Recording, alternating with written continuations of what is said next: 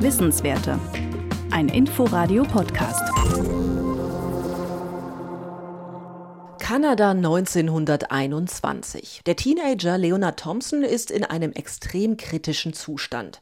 Der Jugendliche hat Diabetes Typ 1, eine Autoimmunkrankheit, bei der der Körper nicht mehr in der Lage ist, Glucose, also Zucker, zu verstoffwechseln. Im Dezember 1921 wurde er in das Toronto General Hospital eingeliefert und sein Zustand wird beschrieben als sehr schlecht mit einem Gewicht von 29 Kilogramm abgemagert, kraftlos und, Zitat, dem Tode geweiht erklärt Professor Andreas Neu, Präsident der Deutschen Diabetesgesellschaft. Thompson bekommt am 23. Januar 1922 das neue Extrakt Insulin gespritzt. Das Hormon hatten der Arzt Sir Frederick Benting und sein Mitarbeiter zuvor aus der Bauchspeicheldrüse von Kälbern gewonnen und erfolgreich an Hunden getestet.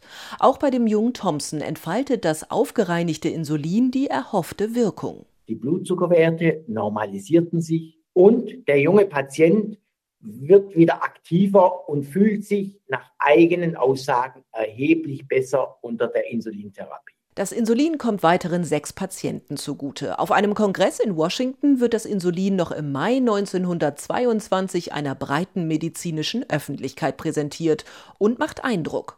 Die Erfolgsgeschichte setzt sich im hohen Tempo fort. Fast zeitgleich startet in Europa und den USA die industrielle Insulinherstellung, schildert der DDG-Präsident neu. Bemerkenswert ist die Tatsache, dass die ersten Unternehmen die nach der Entdeckung des Insulins die industrielle Herstellung übernommen haben, auch heute noch die weltweit größten Insulinhersteller sind. Weitere Entwicklungssprünge folgen, zum Beispiel das Verzögerungsinsulin. Das bedeutet, dass die Wirkung langsamer eintritt und länger anhält.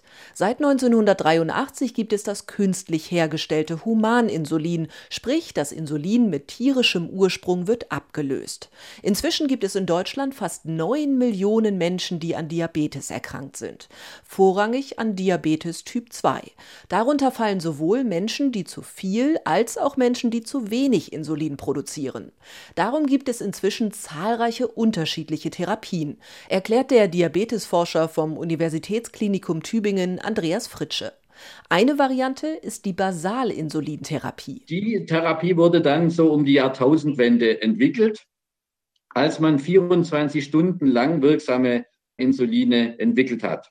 Und diese Therapie ist etwas einfacher für den Patienten und auch weniger mit Gewichts Zunahme und Unterzuckerungen verbunden. Die Entwicklung der Basalinsuline schreitet weiter voran. Vielleicht müssen sie bald nur noch einmal pro Woche gespritzt werden, so Fritsche. Forscher tüfteln außerdem an sogenannten Smart-Insulinen.